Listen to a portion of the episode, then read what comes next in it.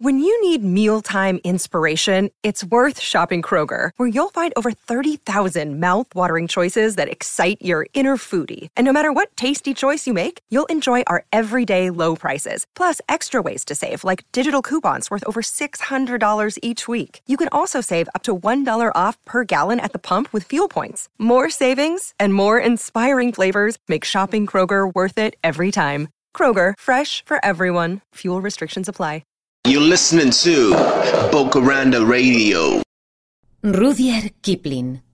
El cuento más hermoso del mundo. Se llamaba Charlie Mears. Era hijo único de madre viuda. Vivía en el norte de Londres y venía al centro todos los días, a su empleo en un banco. Tenía 20 años y estaba lleno de aspiraciones. Lo encontré en una sala de billares, donde el marcador lo tuteaba. Charlie, un poco nervioso, me dijo que estaba allí como espectador. Le insinué que volviera a su casa. Fue el primer jalón de nuestra amistad. En vez de perder tiempo en las calles con los amigos, solía visitarme de tarde, hablando de sí mismo, como corresponde a los jóvenes. No tardó en confiarme sus aspiraciones. Eran literarias. Quería forjarse a un nombre inmortal, sobre todo a fuerza de poemas, aunque no desdeñaba mandar cuentos de amor y de muerte a los diarios de la tarde. Fue mi destino estar inmóvil mientras Charlie Mears leía composiciones de muchos centenares de versos y abultados fragmentos de tragedias que, sin duda, conmoverían el mundo. Mi premio era su confianza total. Las confesiones y problemas de un joven son casi tan sagrados como los de una niña. Charlie nunca se había enamorado, pero deseaba enamorarse en la primera oportunidad. Creía en todas las cosas buenas y en todas las cosas honrosas, pero no me dejaba olvidar que era un hombre de mundo, como cualquier empleado de banco que gana 25 chelines por semana. Rimaba amor y dolor, bella y estrella, candorosamente, seguro de la novedad de esas rimas. Tapaba con apresuradas disculpas y descripciones los grandes huecos incómodos de sus dramas, y seguía adelante, viendo con tanta claridad lo que pensaba hacer, que lo consideraba ya hecho, y esperaba mi aplauso. Me parece que su madre no lo alentaba. Sé que su mesa de trabajo era un ángulo del lavabo. Esto me lo contó casi al principio, cuando saqueaba mi biblioteca y poco antes de suplicarme que le dijera la verdad sobre sus esperanzas de escribir algo realmente grande, usted sabe. Quizá lo alenté demasiado, porque una tarde vino a verme, con los ojos llameantes, y me dijo trémulo. ¿A usted no le molesta? ¿Puedo quedarme aquí y escribir toda la tarde? No lo molestaré, le prometo. En casa de mi madre no tengo dónde escribir. ¿Qué pasa? Pregunté, aunque lo sabía muy bien. Tengo una idea en la cabeza que puede convertirse en el mejor cuento del mundo. Déjeme escribirlo aquí. Es una idea espléndida. Imposible resistir. Le preparé una mesa. Apenas me agradeció y se puso a trabajar enseguida. Durante media hora la pluma corrió sin parar. Charlie suspiró. La pluma corrió más despacio. Las tachaduras se multiplicaron. La escritura cesó. El cuento más hermoso del mundo no quería salir. Página 2. Ahora parece tan malo, dijo lúgubremente. Sin embargo, era bueno mientras lo pensaba. ¿Dónde está la falla? No quise desalentarlo con la verdad. Contesté. Quizá no estés en ánimo de escribir. Sí, pero cuando leo este disparate... Léeme lo que has escrito, le dije. Lo leyó. Era prodigiosamente malo. Se detenía en las frases más ampulosas, a la espera de algún aplauso, porque estaba orgulloso de esas frases, como es natural. Habría que abreviarlo, sugerí cautelosamente. Odio mutilar lo que escribo. Aquí no se puede cambiar una palabra sin estropear el sentido. Queda mejor leído en voz alta que mientras lo escribía. Charlie, adoleces de una enfermedad alarmante y muy común. Guarda ese manuscrito y revísalo dentro de una semana. Quiero acabarlo enseguida. ¿Qué le parece? ¿Cómo juzgar un cuento a medio escribir? Cuéntame el argumento. Charlie me lo contó. Dijo todas las cosas que su torpeza le había impedido trasladar a la palabra escrita. Lo miré, preguntándome si era posible que no percibiera la originalidad, el poder de la idea que le había salido al encuentro. Con ideas infinitamente menos practicables y excelentes, se habían infatuado muchos hombres. Pero Charlie proseguía serenamente, interrumpiendo la pura corriente de la imaginación con muestras de frases abominables que pensaba emplear. Lo escuché hasta el fin. Era insensato abandonar esa idea a sus manos incapaces, cuando yo podía hacer tanto con ella. No todo lo que sería posible hacer, pero muchísimo. ¿Qué le parece? dijo al fin. Creo que lo titularé La historia de un buque. Me parece que la idea es bastante buena, pero todavía estás lejos de poder aprovecharla. En cambio yo... ¿A usted le serviría? ¿La quiere? Sería un honor para mí, dijo Charlie enseguida. Pocas cosas hay más dulces en este mundo que la inocente, fanática, destemplada, franca admiración de un hombre más joven. Ni siquiera una mujer ciega de amor imita la manera de caminar del hombre que adora. Ladea el sombrero como él o intercala en la conversación sus dichos predilectos. Charlie hacía todo eso. Sin embargo, antes de apoderarme de sus ideas, yo quería apaciguar mi conciencia. Hagamos un arreglo. Te daré cinco libras por el argumento, le dije. Instantáneamente, Charlie se convirtió en empleado de banco. Es imposible. Entre camaradas, si me permite llamarlo así, y hablando como hombre de mundo, no puedo. Tome el argumento si le sirve. Tengo muchos otros. Los tenía. Nadie lo sabía mejor que yo, pero eran argumentos ajenos. 3. Míralo como un negocio entre hombres de mundo, repliqué. Con cinco libras puedes comprar una cantidad de libros de versos. Los negocios son los negocios, y puedes estar seguro que no abonaría ese precio si... Si usted lo ve así, dijo Charlie, visiblemente impresionado con la idea de los libros.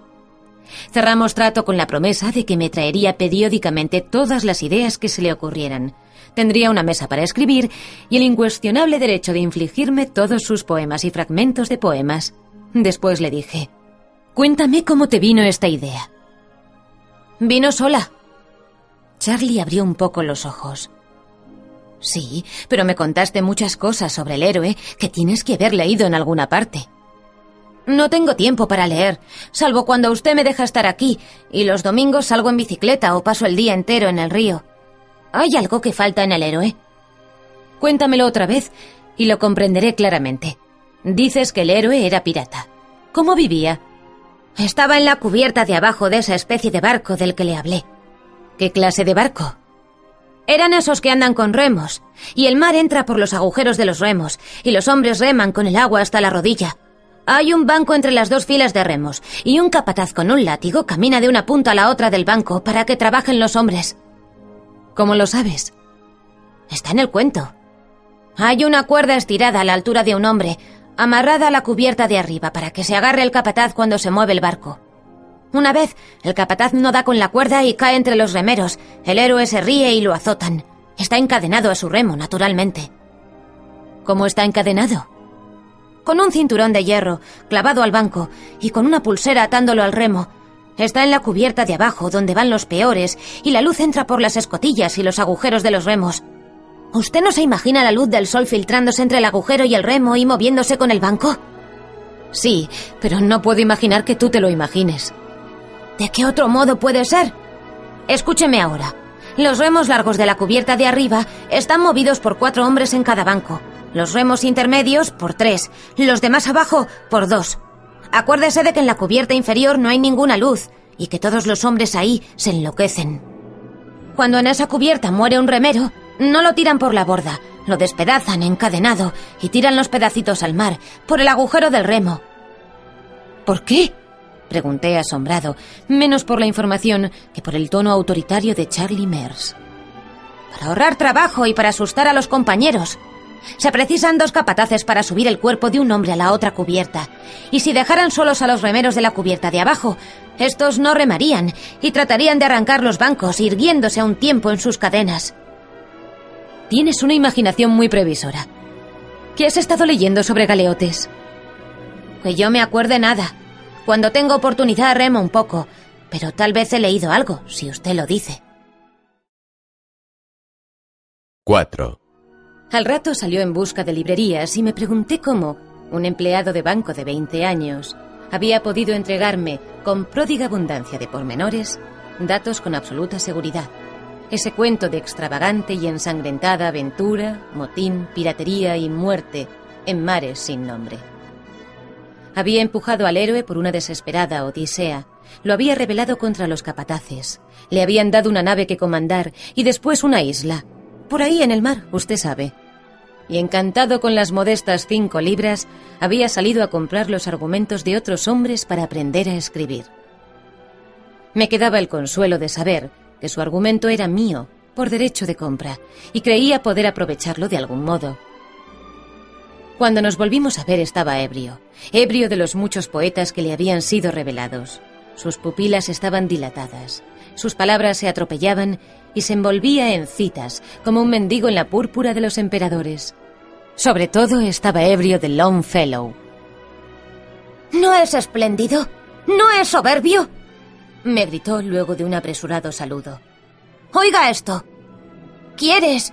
preguntó el timonel, saber el secreto del mar. Solo quienes afrontan sus peligros comprenden su misterio. ¡Demonios! Solo quienes afrontan sus peligros comprenden su misterio. Repitió veinte veces caminando de un lado a otro, olvidándome. Encontrarán al final los versos en inglés. Pero yo también puedo comprenderlo, dijo. No sé cómo agradecerle las cinco libras. Oiga esto. Recuerdo los embarcaderos negros, las ensenadas, la agitación de las mareas y los marineros españoles, de labios barbudos, y la belleza y el misterio de las naves y la magia del mar. Nunca he afrontado peligros, pero me parece que entiendo todo esto. Realmente parece que dominas el mar. ¿Lo has visto alguna vez? Cuando era chico estuvimos en Brighton. Vivíamos en Coventry antes de venir a Londres. Nunca lo he visto. Cuando baja sobre el Atlántico el titánico viento huracanado del equinoccio. Me tomó por el hombro y me zamarreó para que comprendiera la pasión que lo sacudía. Cuando viene esa tormenta, prosiguió, todos los remos del barco se rompen y los mangos de los remos deshacen el pecho de los remeros. A propósito, ¿usted ya hizo mi argumento? No, esperaba que me contaras algo más. Dime cómo conoces tan bien los detalles del barco. Tú no sabes nada de barcos. 5. No me lo explico. Es del todo real para mí hasta que trato de escribirlo. Anoche, en la cama, estuve pensando, después de concluir La isla del tesoro. Inventé una porción de cosas para el cuento. ¿Qué clase de cosas? Sobre lo que comían los hombres, higos podridos y habas negras, y vino en un odre de cuero que se pasaban de un banco a otro. ¿Tan antiguo era el barco? Yo no sé si era antiguo. A veces me parece tan real como si fuera cierto. ¿Le aburre que hable de eso? En lo más mínimo. ¿Se te ocurrió algo más? Sí, pero es un disparate. Charlie se ruborizó algo. No importa, dímelo.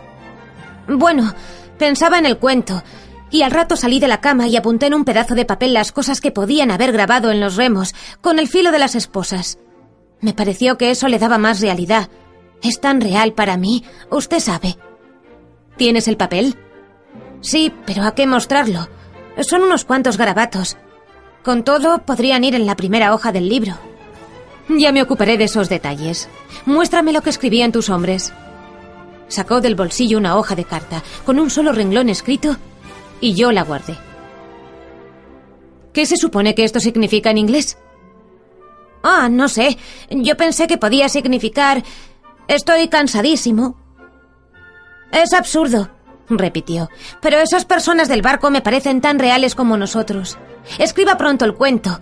Me gustaría verlo publicado. Pero todas las cosas que me has dicho darían un libro muy extenso. Hágalo entonces. No tiene más que sentarse y escribirlo.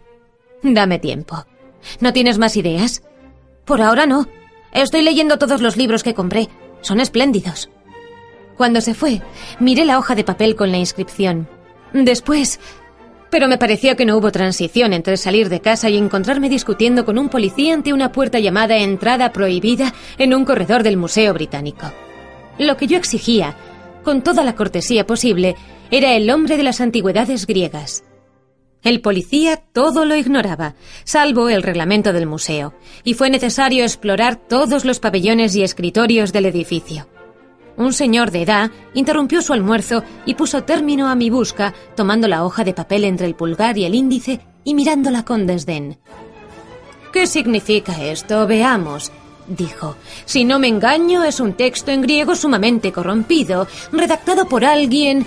Aquí me clavó los ojos extraordinariamente iletrado. Leyó con lentitud. Pollock, Erkman, Tauchint, Henniker, cuatro nombres que me son familiares. ¿Puede decirme lo que significa este texto? He sido muchas veces vencido por el cansancio en este menester. Eso es lo que significa. 6. Me devolvió el papel. Huí sin una palabra de agradecimiento, de explicación o de disculpa. Mi distracción era perdonable. A mí, entre todos los hombres, me había sido otorgada la oportunidad de escribir la historia más admirable del mundo, nada menos que la historia de un galeote griego contada por él mismo. No era raro que los sueños le parecieran reales a Charlie. Las parcas, tan cuidadosas en cerrar las puertas de cada vida sucesiva, se habrían distraído esta vez, y Charlie miró aunque no lo sabía, lo que a nadie le había sido permitido mirar con plena visión desde que empezó el tiempo. Ignoraba enteramente el conocimiento que me había vendido por cinco libras, y perseveraría en esa ignorancia, porque los empleados de banco no comprenden la mente en psicosis, y una buena educación comercial no incluye el conocimiento del griego. Aquí bailé entre los mudos dioses egipcios y me reí en sus caras mutiladas, materiales que darían certidumbre a mi cuento una certidumbre tan grande que el mundo lo recibiría como una insolente y artificiosa ficción. Y yo, solo yo, sabría que era absoluta y literalmente cierto. Esa joya estaba en mi mano para que yo la puliera y cortara. Volví a bailar entre los dioses del patio egipcio hasta que un policía me vio y empezó a acercarse. Solo había que alentar la conversación de Charlie, y eso no era difícil pero había olvidado los malditos libros de versos. Volvía, inútil como un fonógrafo recargado, ebrio de Byron, de Shelley o de Keats. Sabiendo lo que el muchacho había sido en sus vidas anteriores, y desesperadamente ansioso de no perder una palabra de su charla, no pude ocultarle mi respeto y mi interés. Los tomó como respeto por el alma actual de Charlie Mers, para quien la vida era tan nueva como lo fue para Adán, y como interés por sus lecturas. Casi agotó mi paciencia recitando versos, no suyos, sino ajenos. Llegué a desear que todos los poetas ingleses desaparecieran de la memoria de los hombres. Alumnié las glorias más puras de la poesía, porque desviaban a Charlie de la narración directa y lo estimulaban a la imitación. Pero sofrené mi paciencia hasta que se agotó el ímpetu inicial de entusiasmo y el muchacho volvió a los sueños. ¿Para qué le voy a contar lo que yo pienso cuando esos tipos escribieron para Los Ángeles? exclamó una tarde. ¿Por qué no escribe algo así? Creo que no te portas muy bien conmigo, dije conteniéndome. Ya le di el argumento, dijo con sequedad, prosiguiendo la lectura de Byron. Pero quiero detalles. Esas cosas que invento sobre ese maldito barco que usted llama galera son facilísimas. Usted mismo puede inventarlas. Suba un poco la llama Quiero seguir leyendo. 7. Le hubiera roto en la cabeza la lámpara del gas. Yo podría inventar si supiera lo que Charlie ignoraba que sabía. Pero como detrás de mí estaban cerradas las puertas, tenía que aceptar sus caprichos y mantener despierto su buen humor. Una distracción momentánea podía estorbar una preciosa revelación. A veces dejaba los libros, los guardaba en mi casa porque a su madre le hubiera escandalizado el gasto de dinero que representaban. Y se perdía en sueños marinos. De nuevo, maldije a todos los poetas de Inglaterra. La mente plástica del empleado de banco estaba recargada, coloreada y deformada por las lecturas, y el resultado era una red confusa de voces ajenas, como el zumbido múltiple de un teléfono de una oficina en la hora más atareada. Hablaba de la galera, de su propia galera, aunque no lo sabía, con imágenes de la novia de Abidos. Subrayaba las aventuras del héroe con citas del corsario y agregaba desesperadas y profundas reflexiones morales de Caín y de Manfredo, esperando que yo las aprovechara. Solo cuando hablábamos de Longfellow, esos remolinos se enmudecían, y yo sabía que Charlie decía la verdad, tal como la recordaba. ¿Esto qué te parece? Le dije una tarde en cuanto comprendí el ambiente más favorable para su memoria, y antes de que protestara, le leí casi íntegra la saga del rey Olaf. Escuchaba atónito, golpeando con los dedos el respaldo del sofá hasta que llegué a la canción de Einar Tamberskelver y a la estrofa Einar, sacando la flecha de la cuerda que ya no tensaba, dijo Era Noruega lo que se quebraba bajo tu mano, oh rey. Se estremeció de puro deleite verbal. ¿Es un poco mejor que Byron? Aventuré. Mejor, es cierto. ¿Cómo lo sabría Longfellow? Repetí una estrofa anterior. ¿Qué fue eso? dijo Olaf, erguido en el puente de mando. Oí algo como el estruendo de un barco destrozado al encallar. ¿Cómo podía saber cómo los barcos se destrozan y los remos saltan y hacen zup contra la costa? Anoche apenas pero siga leyendo, por favor. Quiero volver a oír de Scary of Shrieks. No, estoy cansado. Hablemos. ¿Qué es lo que sucedió anoche? Tuve un sueño terrible sobre esa galera nuestra. Soñé que me ahogaba en una batalla. Abordamos otro barco en un puerto. El agua estaba muerta, salvo donde la golpeaban los remos. ¿Usted sabe cuál es mi sitio en la galera? Al principio hablaba con vacilación, bajo un hermoso temor inglés de que se rieran de él. No, es una novedad para mí. Respondí humildemente, y ya me latía el corazón. 8. El cuarto remo a la derecha, a partir de la proa, en la cubierta de arriba. Éramos cuatro en ese remo, todos encadenados. Me recuerdo mirando el agua y tratando de sacarme las esposas antes de que empezara la pelea. Luego nos arrimamos al otro barco y quedé inmóvil, con los tres compañeros encima y el remo grande atravesado sobre nuestras espaldas. ¿Y? Los ojos de Charlie estaban encendidos y vivos. Miraba la pared, detrás de mi asiento. No sé cómo peleamos. Los hombres me pisoteaban la espalda y yo estaba quieto. Luego Nuestros remeros de la izquierda, atados a sus remos, ya sabe, gritaron y empezaron a remar hacia atrás. Oía el chirrido del agua. Giramos como un escarabajo y comprendí, sin necesidad de ver, que una galera iba a embestirnos con el espolón por el lado izquierdo. Apenas pude levantar la cabeza y ver su velamen sobre la borda. Queríamos recibirla con la proa, pero era muy tarde. Solo pudimos girar un poco, porque el barco de la derecha se nos había enganchado y nos detenía. Entonces vino el choque. Los remos de la izquierda se rompieron cuando el otro barco, el que se movía, les metió la proa. Los remos de la cubierta de abajo reventaron las tablas del piso, con el cabo para arriba, y uno de ellos vino a caer cerca de mi cabeza. ¿Cómo sucedió eso? La proa de la galera que se movía los empujaba para adentro, y había un estruendo ensordecedor en las cubiertas inferiores. El espolón nos agarró por el medio y nos ladeamos.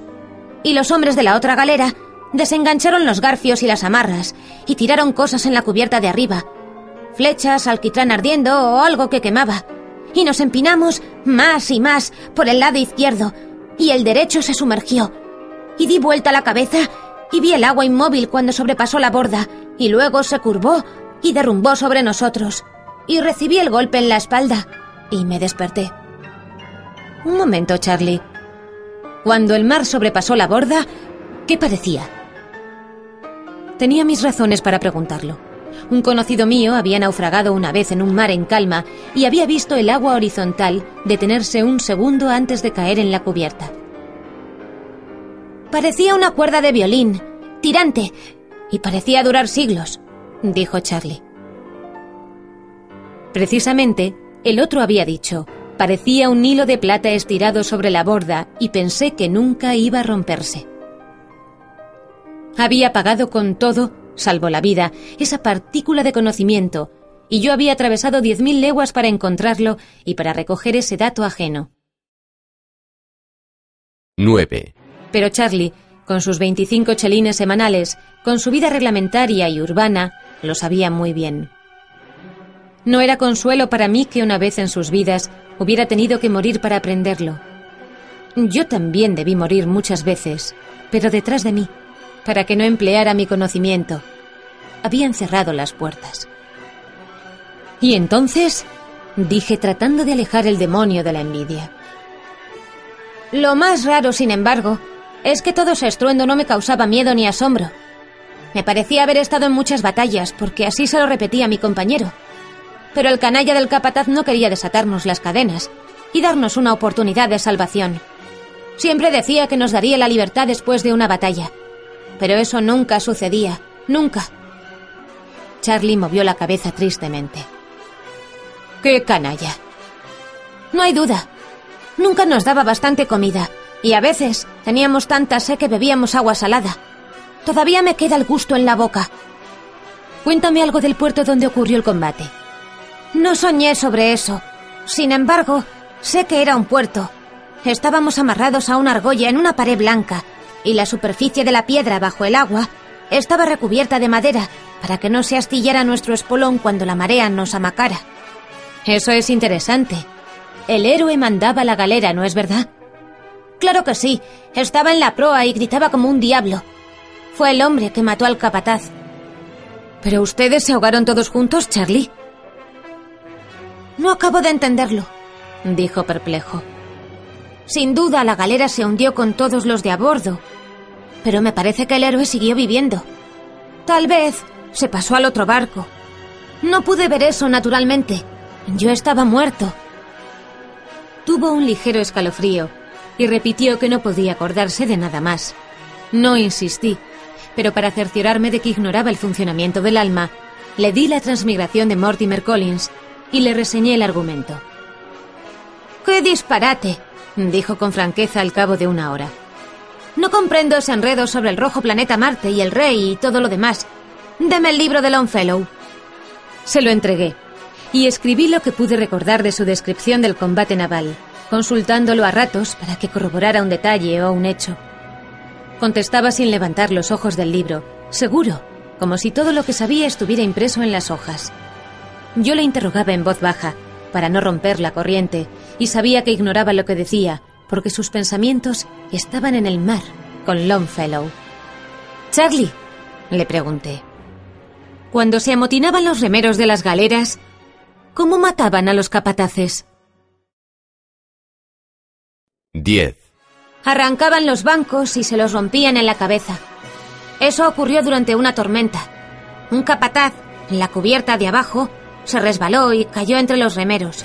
Suavemente, lo estrangularon contra el borde, con las manos encadenadas. Había demasiada oscuridad para que el otro capataz pudiera ver. Cuando preguntó qué sucedía, lo arrastraron también y lo estrangularon. Y los hombres fueron abriéndose camino hacia arriba, cubierta por cubierta, con los pedazos de los bancos rotos colgando y golpeando. ¿Cómo vociferaban? ¿Y qué pasó después? No sé. El héroe se fue con pelo colorado, barba colorada y todo. Pero antes capturó nuestra galera, me parece. El sonido de mi voz lo irritaba. Hizo un leve ademán con la mano izquierda como si lo molestara una interrupción. No me habías dicho que tenía el pelo colorado o que capturó la galera, dije al cabo de un rato. Charlie no alzó los ojos. Era rojo como un oso rojo, dijo distraído. Venía del norte, así lo dijeron en la galera cuando pidió remeros, no esclavos, hombres libres. Después, años y años después, otro barco nos trajo noticias suyas. O él volvió. Sus labios se movían en silencio. Repetía, absorto, el poema que tenía ante sus ojos. ¿Dónde había ido? Casi lo dije en un susurro, para que la frase llegara con suavidad a la sección del cerebro de Charlie que trabajaba para mí. A las playas. Las largas y prodigiosas playas, respondió al cabo de un minuto. ¿A Furdustrandi? Pregunté temblando de pies a cabeza. Sí, a Furdustrandi. pronunció la palabra de un modo nuevo. Y vi también... La voz se le apagó. ¿Sabes lo que has dicho? Grité con imprudencia. Levantó los ojos, despierto. No, dijo secamente. Déjame leer en paz.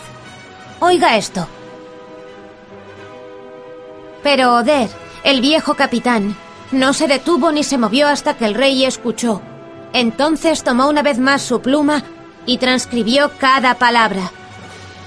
Y al rey de los sajones, como prueba de la verdad, levantando su noble rostro, extendió su mano curtida y dijo, Observe este colmillo de morsa. ¿Qué hombres habrán sido esos para navegarse los mares sin saber cuándo tocarían tierra? Charlie, roqué, si te portas bien un minuto o dos, haré que nuestro héroe valga tanto como Oder. Es de Longfellow el poema. No me interesa escribir. Quiero leer. 11. Pero ahora, o mienten los libros, había recordado alguna desesperada aventura de los vikingos, del viaje de Thorfinn Karlsefne a Vinland, que es América, en el siglo IX o X. Había visto la batalla en el puerto, había referido su propia muerte, pero esta otra inmersión en el pasado era aún más extraña.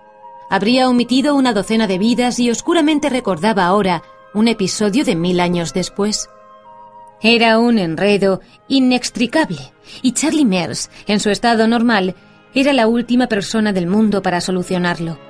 Solo me quedaba vigilar y esperar, pero esa noche me inquietaron las imaginaciones más ambiciosas. Nada era imposible si no fallaba la detestable memoria de Charlie. Podía volver a escribir la saga de Thorfinn Karlsefne como nunca la habían escrito. Podía referir la historia del primer descubrimiento de América siendo yo mismo el descubridor pero yo estaba a merced de Charlie, y mientras él tuviera a su alcance un ejemplar de clásico para todos, no hablaría. No me atrevía a maldecirlo abiertamente, apenas me atrevía a estimular su memoria, porque se trataba de experiencias de hace mil años, narradas por la boca de un muchacho contemporáneo, y a un muchacho lo afectan todos los cambios de opinión, y aunque quiera decir la verdad, tiene que mentir. Pasé una semana sin ver a Charlie. Lo encontré en Grace Charter Street con un libro mayor encadenado a la cintura. Tenía que atravesar el puente de Londres y lo acompañé. Estaba muy orgulloso de ese libro mayor. Nos detuvimos en la mitad del puente para mirar un vapor que descargaba grandes lajas de mármol blanco y amarillo. En una barcaza que pasó junto al vapor, mugió una vaca solitaria. La cara de Charlie se alteró. Ya no era la de un empleado de banco, sino otra, desconocida y más despierta. Estiró el brazo sobre el parapeto del puente y riéndose muy fuerte dijo Cuando bramaron nuestros toros, los Skrullings huyeron. La barcaza y la vaca habían desaparecido detrás del vapor antes de que yo encontrara palabras. Charlie, ¿qué te imaginas que son Skrullings? La primera vez en la vida que oigo hablar de ellos. Parece el nombre de una nueva clase de gaviotas. ¿Qué preguntas se le ocurren a usted? contestó. Tengo que verme con el cajero de la compañía de ómnibus. Me espera un rato y almorzamos juntos en algún restaurante. Tengo una idea para un poema. No, gracias. Me voy. ¿Estás seguro de que no sabes nada de Scroelins? No, a menos que esté inscrito en el clásico de Liverpool. Saludó y desapareció entre la gente. 12. Está escrito en la saga de Eric el Rojo o en la de Thorfinn Karlsefne, que hace 900 años, cuando las galeras de Karlsefne llegaron a las barracas de Leif, erigidas por este en la desconocida tierra de Markland, era tal vez Rhode Island, los Skroelins, solo Dios sabe quiénes eran, vinieron a traficar con los vikingos y huyeron porque los aterró el bramido de los toros que Thorfinn había traído en las naves. Pero ¿qué podía saber de esa historia un esclavo griego? Erré por las calles tratando de resolver el misterio, y cuanto más lo consideraba, menos lo entendía. Solo encontré una certidumbre, y eso me dejó atónito.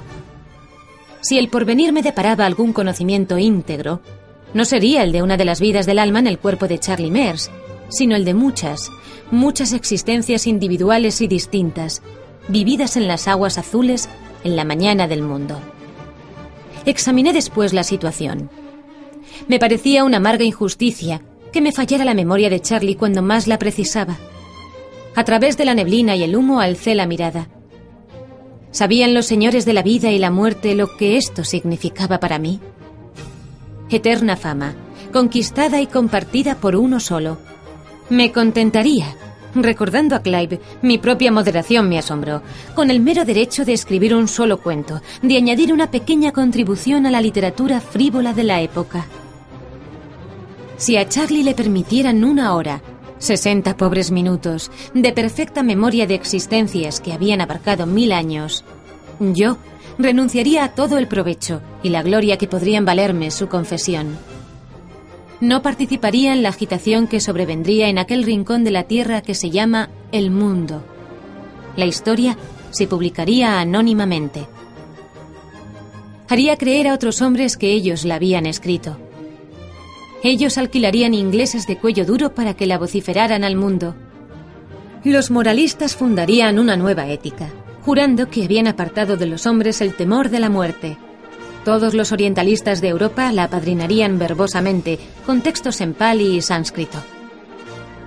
Atroces mujeres inventarían impuras variantes de los dogmas que profesarían los hombres para instrucción de sus hermanas. Disputarían las iglesias y sus religiones. Al subir a un ómnibus, preví las polémicas de media docena de sectas, igualmente fieles a la doctrina de la verdadera metempsicosis en sus aplicaciones a la nueva era y al universo. Y vi también a los decentes diarios ingleses dispersándose, como hacienda espantada, ante la perfecta simplicidad de mi cuento. La imaginación recorrió cien, doscientos, mil años de futuro. 13. Vi con pesar que los hombres mutilarían y pervertirían tal historia, que las sectas rivales la deformarían hasta que el mundo occidental, aferrado al temor de la muerte y no a la esperanza de la vida, la descartaría como una superstición interesante y se entregaría a alguna fe tan olvidada que pareciera nueva. Entonces modifiqué los términos de mi pacto con los señores de la vida y la muerte. Que me dejaran saber, que me dejaran escribir esa historia con la conciencia de registrar la verdad y sacrificaría el manuscrito y lo quemaría. Cinco minutos después de redactada la última línea, lo quemaría. Pero que me dejaran escribirlo, con entera confianza. No hubo respuesta. Los violentos colores de un aviso del casino me impresionaron. ¿No convendría poner a Charlie en manos de un hipnotizador? ¿Hablaría de sus vidas pasadas? Pero Charlie se asustaría de la publicidad, o esta lo haría intolerable. Mentiría por vanidad o por miedo. Estaría seguro en mis manos.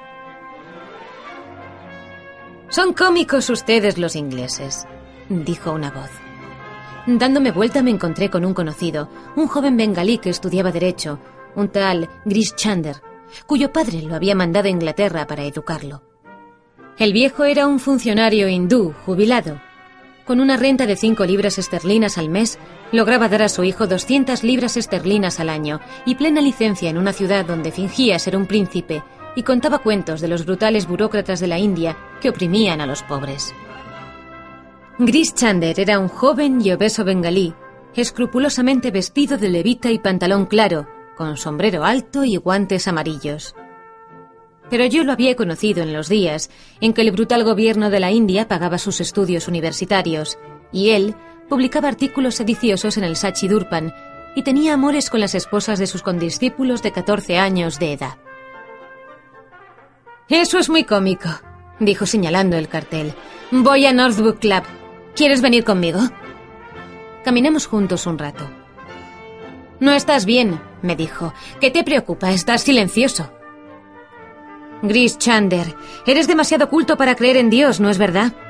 Aquí sí, pero cuando vuelva tendré que propiciar las supersticiones populares y cumplir ceremonias de purificación, y mis esposas ungirán ídolos. Y adornarán con tulsi y celebrarán el puro hit, y te reintegrarán en la casta, y otra vez harán de ti libre pensador avanzado, un buen cutri. Y comerás comida de sí, y todo te gustará, desde el olor del patio hasta el aceite de mostaza en tu cuerpo. Me gustará muchísimo, dijo con franqueza Gris Chander. Una vez hindú, siempre hindú. Pero me gusta saber lo que los ingleses piensan que saben. 14. Te contaré una cosa que un inglés sabe. Para ti es una vieja historia. Empecé a contar en inglés la historia de Charlie, pero Gris Chander me hizo una pregunta en indostaní y el cuento prosiguió en el idioma que más le convenía. Al fin y al cabo, nunca hubiera podido contarse en inglés. Gris Chander me escuchaba, asintiendo de tiempo en tiempo, y después subió a mi departamento, donde concluí la historia. Beshak, dijo filosóficamente. Le Kinder High. Sin duda, pero está cerrada la puerta. He oído entre mi gente esos recuerdos de vidas previas. Es una vieja historia entre nosotros. Pero que le suceda a un inglés, a un mlesh lleno de carne de vaca, un descastado. Por Dios, esto es rarísimo. Más descastado serás tú, Gris Chander. Todos los días comes carne de vaca. Pensemos bien la cosa. El muchacho recuerda sus encarnaciones. ¿Lo sabe? dijo tranquilamente Gris Chander, sentado en la mesa, amacando las piernas. Ahora hablaba en inglés. No sabe nada. ¿Acaso te contaría si lo supiera? Sigamos. No hay nada que seguir. Si lo cuentas a tus amigos, dirán que estás loco y lo publicarán en los diarios. Supongamos ahora que los acuses por calumnia. No nos metamos en eso por ahora. ¿Hay una esperanza de hacerlo hablar? Hay una esperanza. Pero si hablara, todo este mundo se derrumbaría en tu cabeza. Tú sabes, esas cosas están prohibidas. La puerta está cerrada. ¿No hay ninguna esperanza? ¿Cómo puede haberla? Eres cristiano y en tus libros está prohibido el fruto del árbol de la vida, o nunca morirías.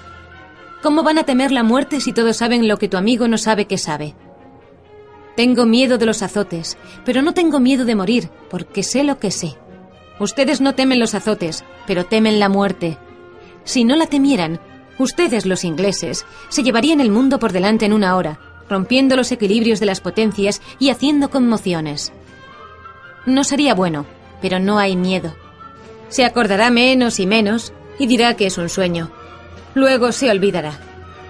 Cuando pasé el bachillerato en Calcuta, esto estaba en la crestomatía de Wordsworth, arrastrando nubes de gloria, ¿te acuerdas? Esto parece una excepción. No hay excepciones a las reglas. Unas parecen menos rígidas que otras, pero son iguales. Si tu amigo contara tal y tal cosa, indicando que recordaba todas sus vidas anteriores o una parte de su vida anterior, enseguida lo expulsarían del banco. Lo echarían, como quien dice, a la calle y lo enviarían a un manicomio. Eso lo admitirás, mi querido amigo. Claro que sí, pero no estaba pensando en él. Su nombre no tiene por qué aparecer en la historia. 15. Ah, ya lo veo. Esa historia nunca se escribirá. Puedes probar. Voy a probar. Por tu honra y por el dinero que ganarás, por supuesto. No, por el hecho de escribirla. Palabra de honor. Aún así no podrás. No se juega con los dioses. Ahora es un lindo cuento. No lo toques. Apresúrate. No durará. ¿Qué quieres decir? Lo que digo, hasta ahora no ha pensado en una mujer. ¿Cómo crees recordé algunas de las confidencias de Charlie. Quiero decir que ninguna mujer ha pensado en él. Cuando eso llegue, Busoya. Se acabó. Lo sé. Hay millones de mujeres aquí. Mucamas, por ejemplo. Te besan detrás de la puerta.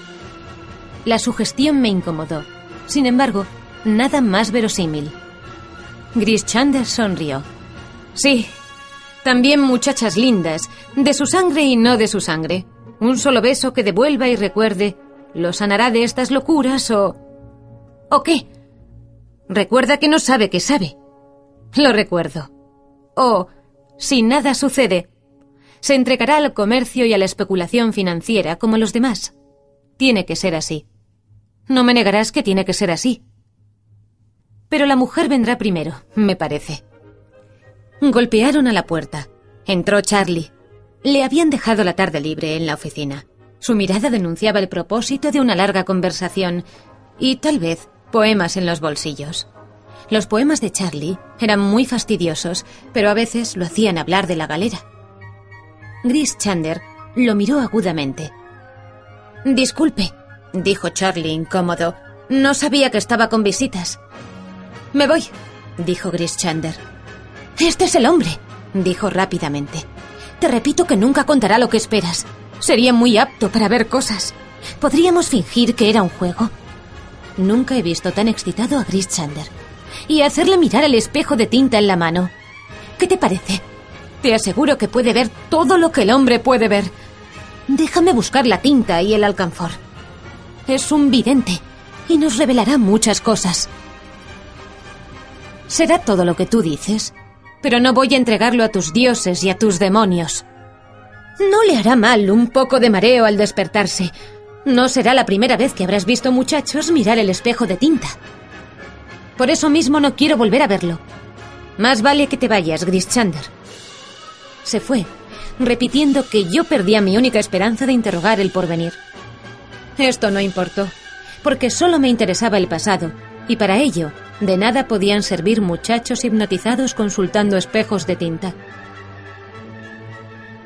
¡Qué negro desagradable! dijo Charlie cuando volví. 16. Mire, acabo de escribir un poema. Lo escribí en vez de jugar al dominó después de almorzar. ¿Se lo leo? Lo leeré yo. Pero usted no le da la entonación adecuada. Además, cuando usted los lee, parece que las rimas estuvieran mal.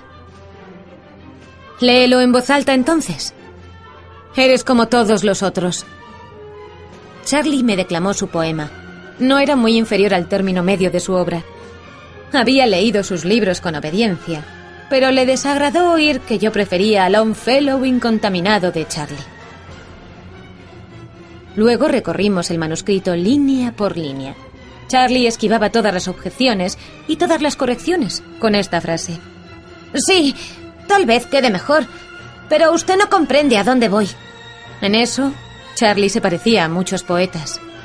En el reverso del papel había unos apuntes a lápiz. ¿Qué es eso? Le pregunté. No son versos ni nada. Son unos disparates que escribí anoche, antes de acostarme. Me daba trabajo buscar rimas y los escribí en verso libre. Aquí están los versos libres de Charlie. Hemos remado para vos cuando el viento estaba contra nosotros y con las velas bajas. Nunca nos soltaréis. Comimos pan y cebollas cuando os apoderabais de ciudades, o corrimos velozmente a bordo cuando el enemigo os rechazaba. Los capitanes caminaban a lo largo de la cubierta, cantando cuando hacía buen tiempo, pero nosotros estábamos abajo. Nos desmayábamos con el mentón sobre los remos, y no veíais que estábamos ociosos, porque aún sacudíamos el remo, adelante y atrás. ¿Nunca nos soltaréis? La sal volvía los cabos de los remos ásperos como la piel del tiburón. La sal cortaba nuestras rodillas hasta el hueso. El pelo se nos pegaba a la frente y nuestros labios estaban cortados hasta las encías. Y nos azotabais porque no podíamos remar. ¿Nunca nos soltaréis? Pero dentro de poco tiempo nos iremos por los escobenes, como el agua que corre por los remos, y aunque ordenéis a los otros que remen detrás nuestro, nunca nos agarraréis hasta que atrapéis la espuma de los remos y atéis los vientos al hueco de la vela. ¡Ajo! ¡Nunca nos soltaréis! Algo así podrían cantar en la galera, usted sabe. Nunca va a concluir ese cuento y darme parte de las ganancias. Depende de ti. Si desde el principio me hubieras hablado un poco más del héroe, ya estaría concluido. Eres tan impreciso. Solo quiero darle la idea general. El andar de un lado para otro, y las peleas, y lo demás. 17. Usted no puede suplir lo que falta. Hacer que el héroe salve de los piratas a una muchacha y se case con ella o algo por el estilo.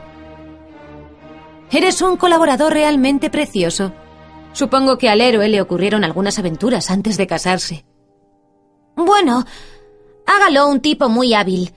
Una especie de canalla, que ande haciendo tratados y rompiéndolos.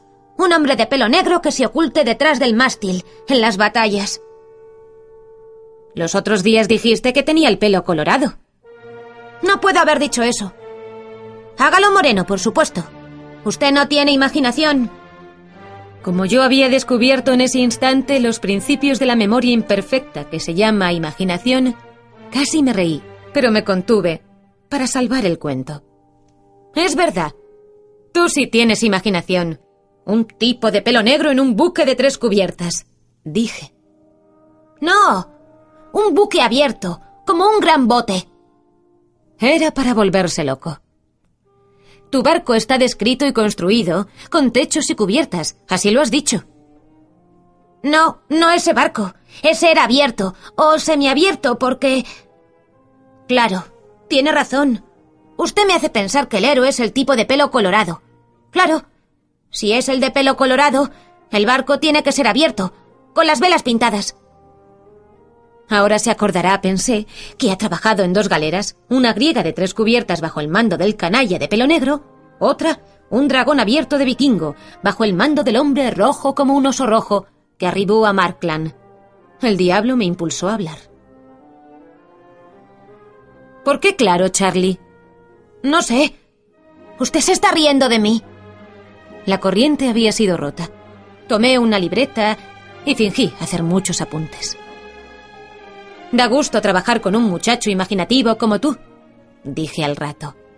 Es realmente admirable cómo has definido el carácter del héroe. ¿Le parece? contestó ruborizándose. A veces me digo que valgo más de lo que mi ma... de lo que la gente piensa. Vales muchísimo.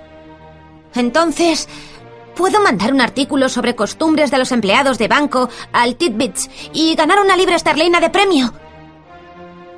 No era precisamente lo que quería decir. Quizá valdría más esperar un poco y adelantar el cuento de la galera.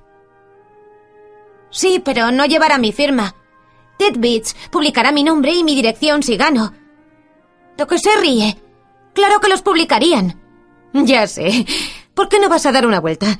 Quiero revisar las notas de nuestro cuento. 18. Este vituperable joven que se había ido algo ofendido y desalentado, había sido tal vez remero de largos e innegablemente esclavo o compañero de Thorfinn Kalsefne. Por eso le interesaban profundamente los concursos de Titbits. Recordando lo que me había dicho Gris Chander, me reí fuerte. Los señores de la vida y la muerte nunca permitirían que Charlie Mears hablara plenamente de sus pasados, y para completar su revelación, yo tendría que recurrir a mis invenciones precarias, mientras él hacía su artículo sobre empleados de banco. Reuní mis notas. Las leí. El resultado no era satisfactorio. Volví a releerlas. No había nada que no hubiera podido extraerse de libros ajenos, salvo quizá la historia de la batalla en el puerto. Las aventuras de un vikingo habían sido noveladas ya muchas veces. La historia de un galeote griego tampoco era nueva, y aunque yo escribiera las dos, ¿quién podría confirmar o impugnar la veracidad de los detalles? Tanto me valdría redactar un cuento del porvenir. Los señores de la vida y la muerte eran tan astutos como lo había insinuado Gris Chander. No dejarían pasar nada que pudiera inquietar o apaciguar el ánimo de los hombres. Aunque estaba convencido de eso, no podía abandonar el cuento. El entusiasmo alternaba con la depresión, no una vez, sino muchas en las siguientes semanas. Mi ánimo variaba con el sol de marzo y con las nubes indecisas. De noche, o en la belleza de una mañana de primavera, creía poder escribir esa historia y conmover a los continentes. En los atardeceres lluviosos, percibí que podría escribirse el cuento, pero que no sería otra cosa que una pieza de museo apócrifa, con falsa pátina y falsa herrumbre. Entonces maldije a Charlie de muchos modos, aunque la culpa no era suya. Parecía muy atareado en certámenes literarios. Cada semana lo veía menos a medida que la primavera inquietaba la tierra. No le interesaban los libros ni el hablar de ellos, y había un nuevo aplomo en su voz. Cuando nos encontrábamos, yo no proponía el tema de la galera, era Charlie el que lo iniciaba, siempre pensando en el dinero que podría producir su escritura. Creo que merezco a lo menos el 25%, dijo con hermosa franqueza. He suministrado todas las ideas, ¿no es cierto? Esa avidez era nueva en su carácter. Imaginé que la había adquirido en la City, que había empezado a influir en su acento desagradablemente. Cuando la historia esté concluida hablaremos. Por ahora no consigo adelantar. El héroe rojo y el héroe moreno son igualmente difíciles. Estaba sentado junto a la chimenea, mirando las brasas. 19. No veo cuál es la dificultad. Es clarísimo para mí, contestó. Empecemos por las aventuras del héroe rojo. Desde que capturó mi barco en el sur y navegó a las playas. Me cuidé muy bien de interrumpirlo. No tenía ni lápiz ni papel, y no me atreví a buscarlos para no cortar la corriente.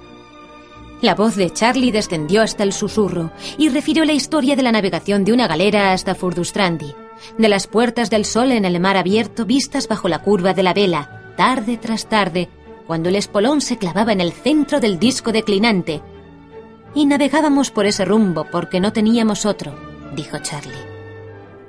Habló del desembarco en una isla y de la exploración de sus bosques, donde los marineros mataron a tres hombres que dormían bajo los pinos.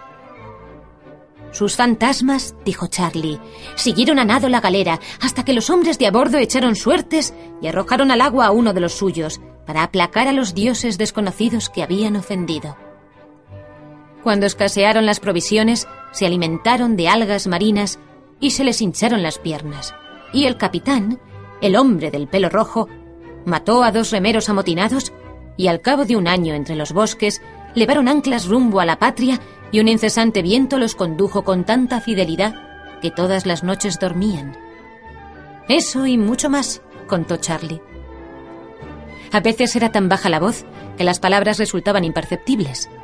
Hablaba de su jefe, el hombre rojo, como un pagano habla de su dios, porque él fue quien los alentaba y los mataba imparcialmente, según más le convenía. Y él fue quien empuñó el timón durante tres noches entre hielo flotante, cada témpano abarrotado de extrañas fieras que querían navegar con nosotros, dijo Charlie, y las rechazábamos con los remos. Cedió una brasa, y el fuego, con un débil crujido, se desplomó atrás de los barrotes. ¡Caramba! dijo con un sobresalto. He mirado el fuego hasta marearme. ¿Qué iba a decir? Algo sobre la galera. Ahora recuerdo. 25% del beneficio, ¿no es verdad? Lo que quieras, cuando el cuento esté listo. Quería estar seguro. Ahora debo irme. Tengo una cita. Me dejó. Menos iluso, habría comprendido que ese entrecortado murmullo junto al fuego era el canto de cisne de Charlie Mers. Lo creí preludio de una revelación total. Al fin, burlaría a los señores de la vida y la muerte. Cuando volvió, lo recibí con entusiasmo. Charlie estaba incómodo y nervioso, pero los ojos le brillaban. 20. Hice un poema, dijo. Y luego, rápidamente. Es lo mejor que he escrito. Léalo. Me lo dejó y retrocedió hacia la ventana. Gemí interiormente. Sería tarea de una media hora criticar, es decir, alabar, el poema. No sin razón gemí, porque Charlie, abandonado el largometro preferido, había ensayado versos más breves, versos con un evidente motivo. Esto es lo que leí. El día es de los más hermosos.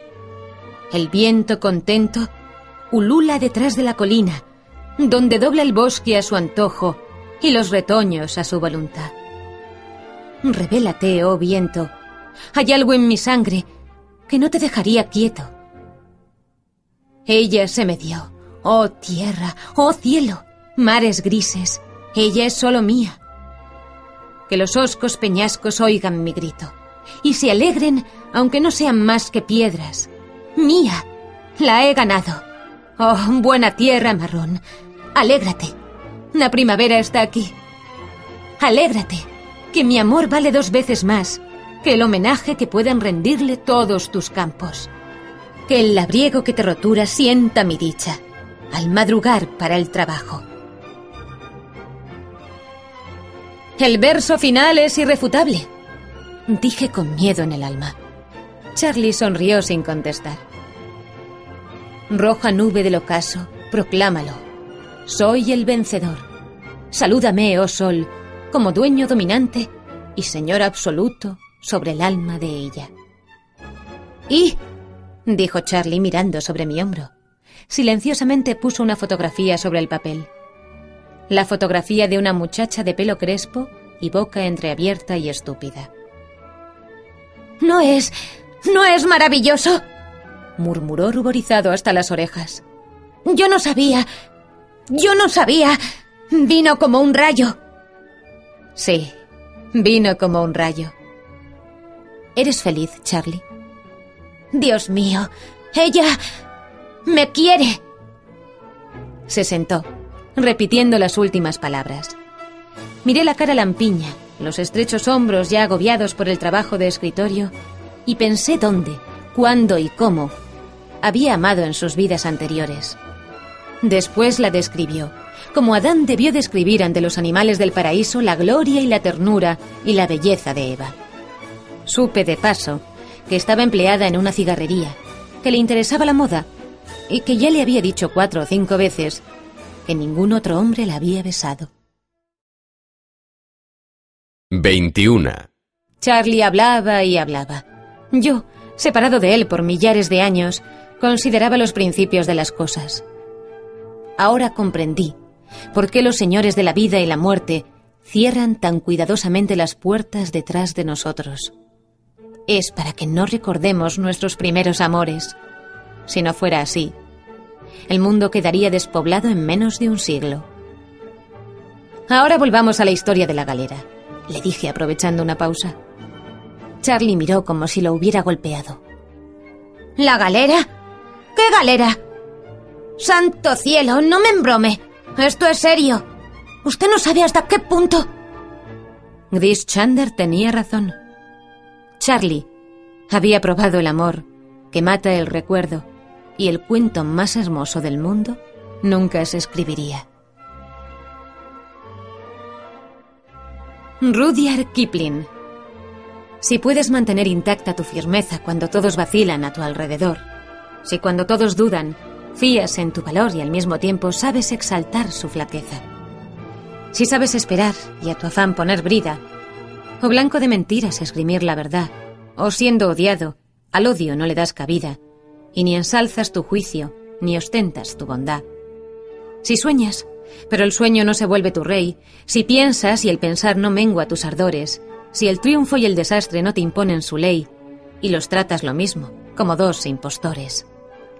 Si puedes soportar que tu frase sincera sea trampa de necios en boca de malvados, o mirar hecha trizas tu adora quimera y tornar a forjarla con útiles mellados. Si todas tus ganancias poniendo en un montón las arriesgas osado en un golpe de azar y las pierdes, y luego con bravo corazón, sin hablar de tus pérdidas, vuelves a comenzar. Si puedes mantener en la ruda pelea alerta el pensamiento y el músculo tirante para emplearlo cuando en ti todo flaquea menos la voluntad que te dice adelante. Si entre la turba das a la virtud abrigo, si no pueden herirte ni amigo ni enemigo, si marchando con reyes del orgullo has triunfado, si eres bueno con todos, pero no demasiado, y si puedes llenar el preciso minuto en 60 segundos de un esfuerzo supremo, tuya es la tierra y todo lo que en